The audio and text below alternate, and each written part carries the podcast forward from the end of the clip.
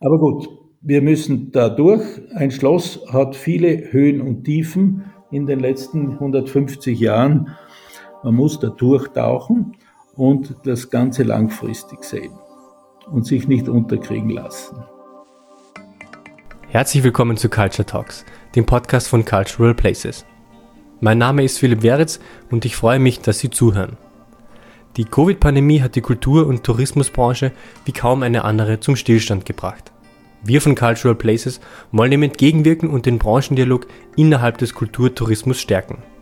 In diesem Format sprechen wir über Innovation im Kultur- und Tourismusbereich, Veränderungen durch die Pandemie, Einfluss und Veränderungen durch die Digitalisierung und mehr. Wie haben Kulturstätten auf die Pandemie reagiert? Welche Ressourcen brauchen Organisationen für die Digitalisierung und welche Herausforderungen stellen sich ihnen? Diese Fragen diskutieren wir in den folgenden 15 Minuten mit einem Gast. Ich wünsche viel Vergnügen mit der aktuellen Episode und wir freuen uns, wenn Sie den Podcast weiterempfehlen und abonnieren.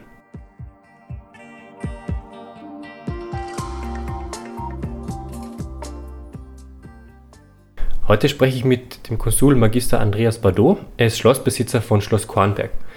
Das Schloss Kornberg in der Steiermark ist seit vierter Generation in Familienbesitz, seit 1871. Das ist auch der Projektname, über das wir heute sprechen. Weiter sprechen wir über Crowdfunding im Kulturbereich, wie man Tradition und Moderne verbindet und vieles mehr. Herr Bardot, herzlich willkommen.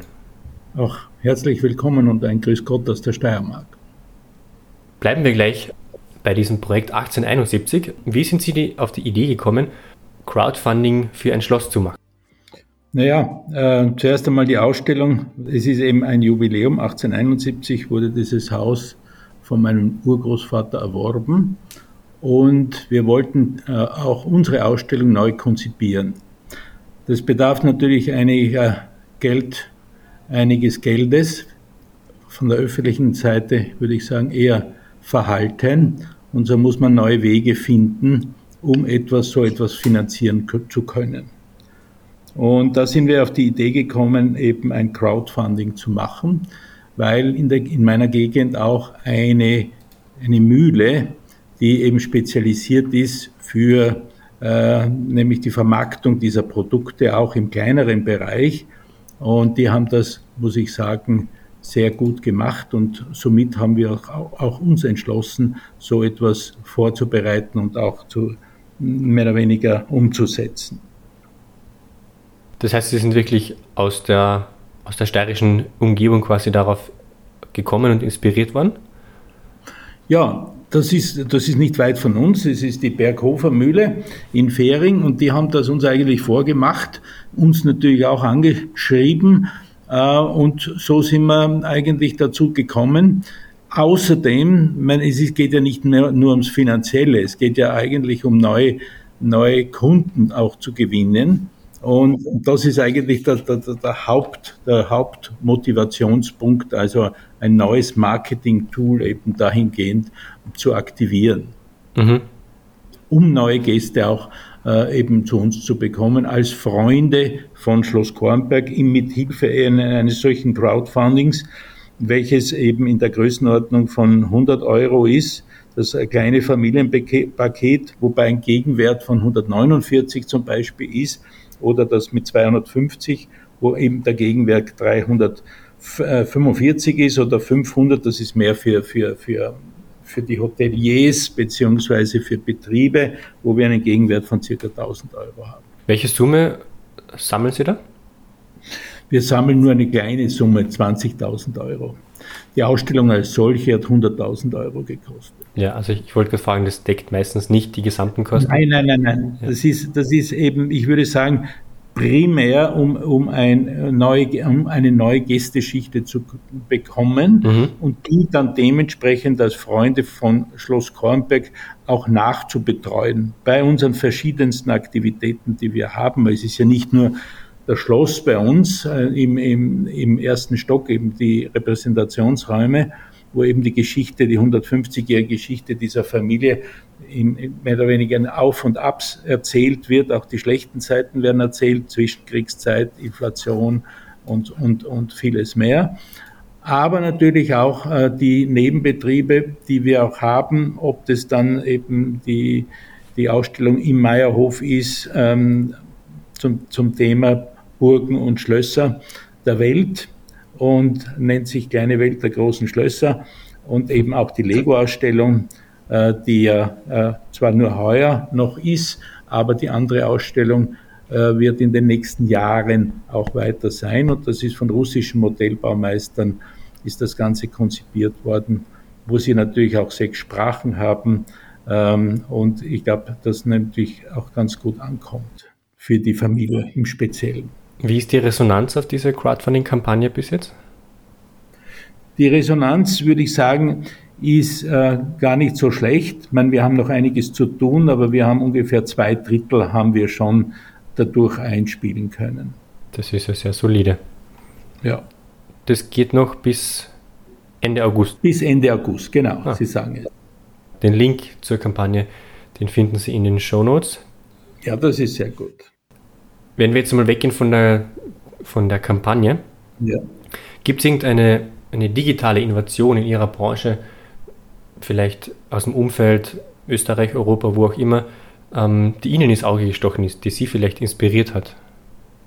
Naja, es gibt da einiges, nicht? Wenn ich, wenn ich schaue auf, auf Tratzberg zum Beispiel, wo eben diese 3D-Brillen seit vorigem Jahr auch angeboten werden, wo man da eine Zeitreise durch die Geschichte macht. Das haben wir auch bei uns jetzt eben bei dieser Ausstellung auch so weit konzipiert, wo man dann eben ähm, auch eine, eine, eine, eine Fechtszene sitzt, beziehungsweise auch, wo das Schloss eben, äh, wie es damals ausgesehen hat, in Form einer Computeranimation eben dargestellt ist, wo sie eine 360 Grad um äh, mehr oder weniger Sicht haben. Wir haben da Drehstühle auch und somit ist es, glaube ich, auch abgesehen von der Jugend, auch fürs ältere Publikum auch ganz interessant, wie sowas funktioniert. Und das war eigentlich, muss ich sagen, in unserer Ausstellung, das ist das große Aha-Erlebnis. Abgesehen davon haben wir natürlich einige Szenen, wo Personen aus, aus dem Bilderrahmen zum Publikum spricht auch. Mhm. Eher etwas, wo ich sage, ähm, es wird nicht erwartet, dass das bei uns gezeigt wird. Ja, was ist denn Ihre Philosophie? Wie verbinden Sie Tradition und Moderne? Ja, also es ist einfach so, diese, diese Objekte haben sich immer mit zeitgenössischen Dingen auch beschäftigt, nicht? Sonst hätten wir nicht die großen Sammlungen auch in den verschiedenen Schlössern, auch Klöstern. Wenn wir uns Admont anschauen, sind die natürlich wieder äh, akt, höchst aktuell, indem sie eine, eine, ein Museum haben der zeitgenössischen Kunst auch, nicht? Und mhm. auch diese Schlösser, äh, ich sage immer Tradition mit Innovation. Also wir dürfen nicht stehen bleiben, sondern wir müssen uns trotzdem diese, diese historischen Werte und auch, auch, auch, auch Gegenstände sind, können wir diese auch zeitgemäß auch darstellen, wobei ich einen Schritt weiter gehe auch und sage, wir haben ja auch bei der Pandemie habe ich ja insgesamt 16 Online-Führungen gemacht, wo ich durch Schloss geführt habe, auch die Nebenbetriebe auch gezeigt habe und somit eine große ähm, Zuhörerschaft beziehungsweise nicht nur zu, auch Seherschaft bekommen habe. Das waren an die 4000, äh, die uns da anges angesehen haben. Wir hatten insgesamt 16 Folgen und das war ein, ein, ein, ein FaceTime-Livestream. Tatsächlich viel Innovation. Ja, mein, dafür oder da, gibt es ja junge Leute und das ist unsere Verwalterin, das ist die Frau Sonja Skalnik, die, die natürlich um einiges jünger ist, eine Generation würde ich sagen, und natürlich äh, auf dieses Gebiet vollkommen fit ist und natürlich auch, auch dieses Denken auch einbringt, äh, nämlich auch ähm, wie es ihre Kinder wiederum sehen würden oder gern sehen würden. Nicht? Und das ist ganz wichtig. Was bedeutet denn Digitalisierung für Ihre Organisation? Wir haben es jetzt eh schon kurz angesprochen. Ja, also das ist wichtig. Für uns ist, dass wir die Möglichkeit haben, in Zukunft Buchungen auch die, für die Führungen auch online zu machen. Ja. Beziehungsweise, und was ganz interessant ist, das haben uns die Atmunter ja schon vorgemacht, dass diese Führungen auch für Gäste aus aller Welt zu sehen ist. Nicht? Das haben wir vor im Herbst mit einer Start-up-Firma aus Schladming zu machen. Und dann könnte man oder kann man, das machen ja einige schon vor, eben ähm, auch aus Chicago, aus Shanghai oder wie auch immer, kann man auf dieser Plattform äh, mehr oder weniger diese Online-Führung dann auch sich im Vorspann ansehen, aber auch buchen, um Dinge zu sehen, die wir normalerweise nicht in einer Führung zu sehen sind. Nicht? Und ich glaube, das ist besonders spannend. Nicht? Ich habe in keiner Weise irgendeine Angst, weil das sagen dann immer andere, ja, auch wenn du das um fünf Euro verkaufst, die kommen dann nicht mehr, ganz im Gegenteil. Die sind interessiert, wenn sie einmal in Europa sind. Also wir können auch in die, in die nähere Umgebung schauen. Wir haben das ja auch bemerkt bei unseren Online-Führungen im vorigen Jahr, dass die vermerkt, vermehrt durch diese Online-Führungen zu uns dann gekommen sind. Hm, das ist ja interessante Beobachtung, ja. Ja. Sie haben eh die Pandemie kurz angesprochen. Wie hat sich denn die auf Ihre Organisation und Branche generell ausgewirkt? Also bei uns war mal ein, ein, ein böses Erwachen und dann ist es natürlich auch so, äh, gerade unsere, im Kulturbereich, äh, da hat man sehr lange zugewartet und man hat überhaupt keine Information gehabt, wie es mit einer, einer eventuellen Ausfallsgarantie ist. Nicht? Also mhm. das ist sehr, sehr, verhalten, würde ich sagen.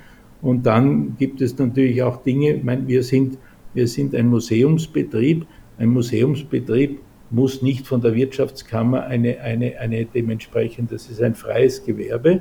Und dann haben wir schon das erste Problem, dass sie nicht einmal irgendwie bei der Wirtschaftskammer dabei irgendwie gelistet sind, eine Förderung zu bekommen.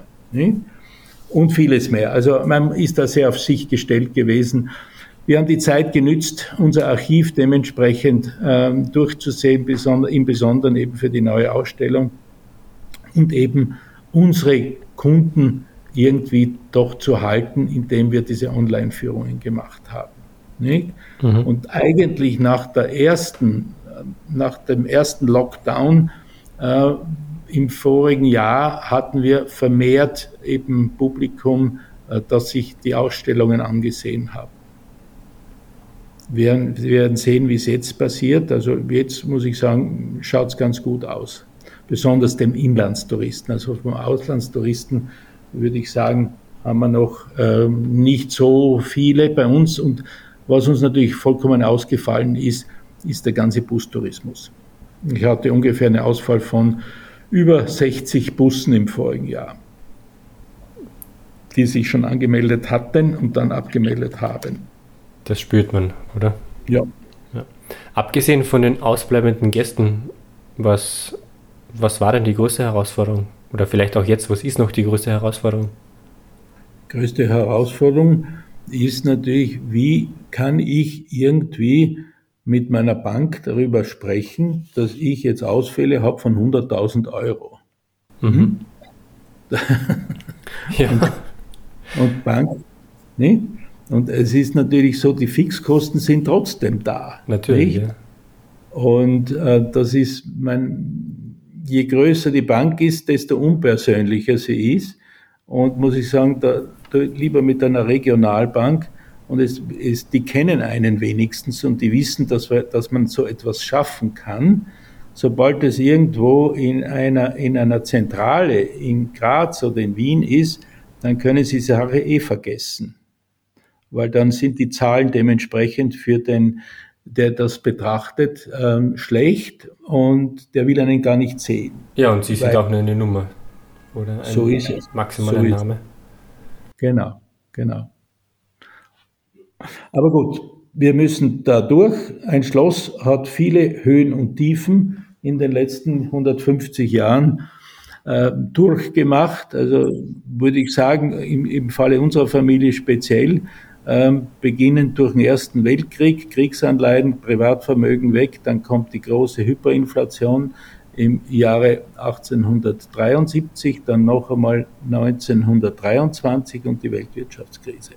Man muss da durchtauchen und das Ganze langfristig sehen und sich nicht unterkriegen lassen. Das ist eine gute Einstellung. Ja. Unsere Familien denken in Generationen.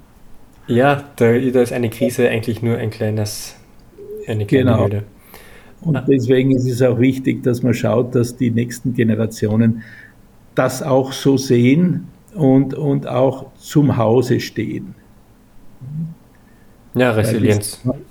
Bis, ja, bis jetzt äh, ist es so, dass wir immer was dazu zahlen äh, für die Erhaltung des Schlosses. Also es kann sich nicht aus dem Museumsbetrieb auf Vermietung, Verpachtung, Ausstellung, sonstiges, können vielleicht die Hälfte erwirtschaften, die andere Hälfte schießt die Familie zu.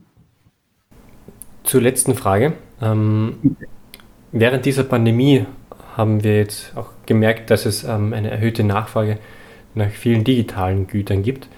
Wie glauben denn Sie, wird diese Digitalisierung den Kulturbetrieb und auch die Kultur selbst langfristig beeinflussen? Ja, das glaube ich auf jeden Fall. Und mein, wir sehen es ja schon, dass wir auch selber umgedacht haben und uns eben durch diese neuen Medien eben in, in, in, in, Breiten, in mehr oder weniger Breiten bewegt haben, an die wir ursprünglich nicht gedacht haben, nicht? Dass wir jetzt andenken, eben auch mit diesen neuen Online, mit dieser Online-Führung auch international angekickt zu werden, damit wir uns auch in anderen Ländern letztendlich äh, wir die Möglichkeit haben, mit, mit Verbindung mit Admont, mit, mit, mit Tratzberg, mit, mit Hochosterwitz in diesen in dieser Verbindung dann mehr oder weniger verlinkt zu sein und man uns dahingehend auch abrufen kann. Und das ist natürlich etwas, was man mit, mit viel Geld auch früher nicht machen hätte können. Und da hilft uns natürlich auch die Digitalisierung. Auch, auch darüber hinaus eben auch Werbung zu machen in einer ganz anderen Form. Mhm. Also die Frau Skalnik schickt jeden Tag irgendwelche Informationen, ob es dann die Ausstellung im ersten Stock ist, 150, äh, 150 Jahre auf Schloss Kornberg 1871 oder über die Lego-Ausstellung oder auch über die kleine Welt der großen Schlösser, damit man immer präsent ist.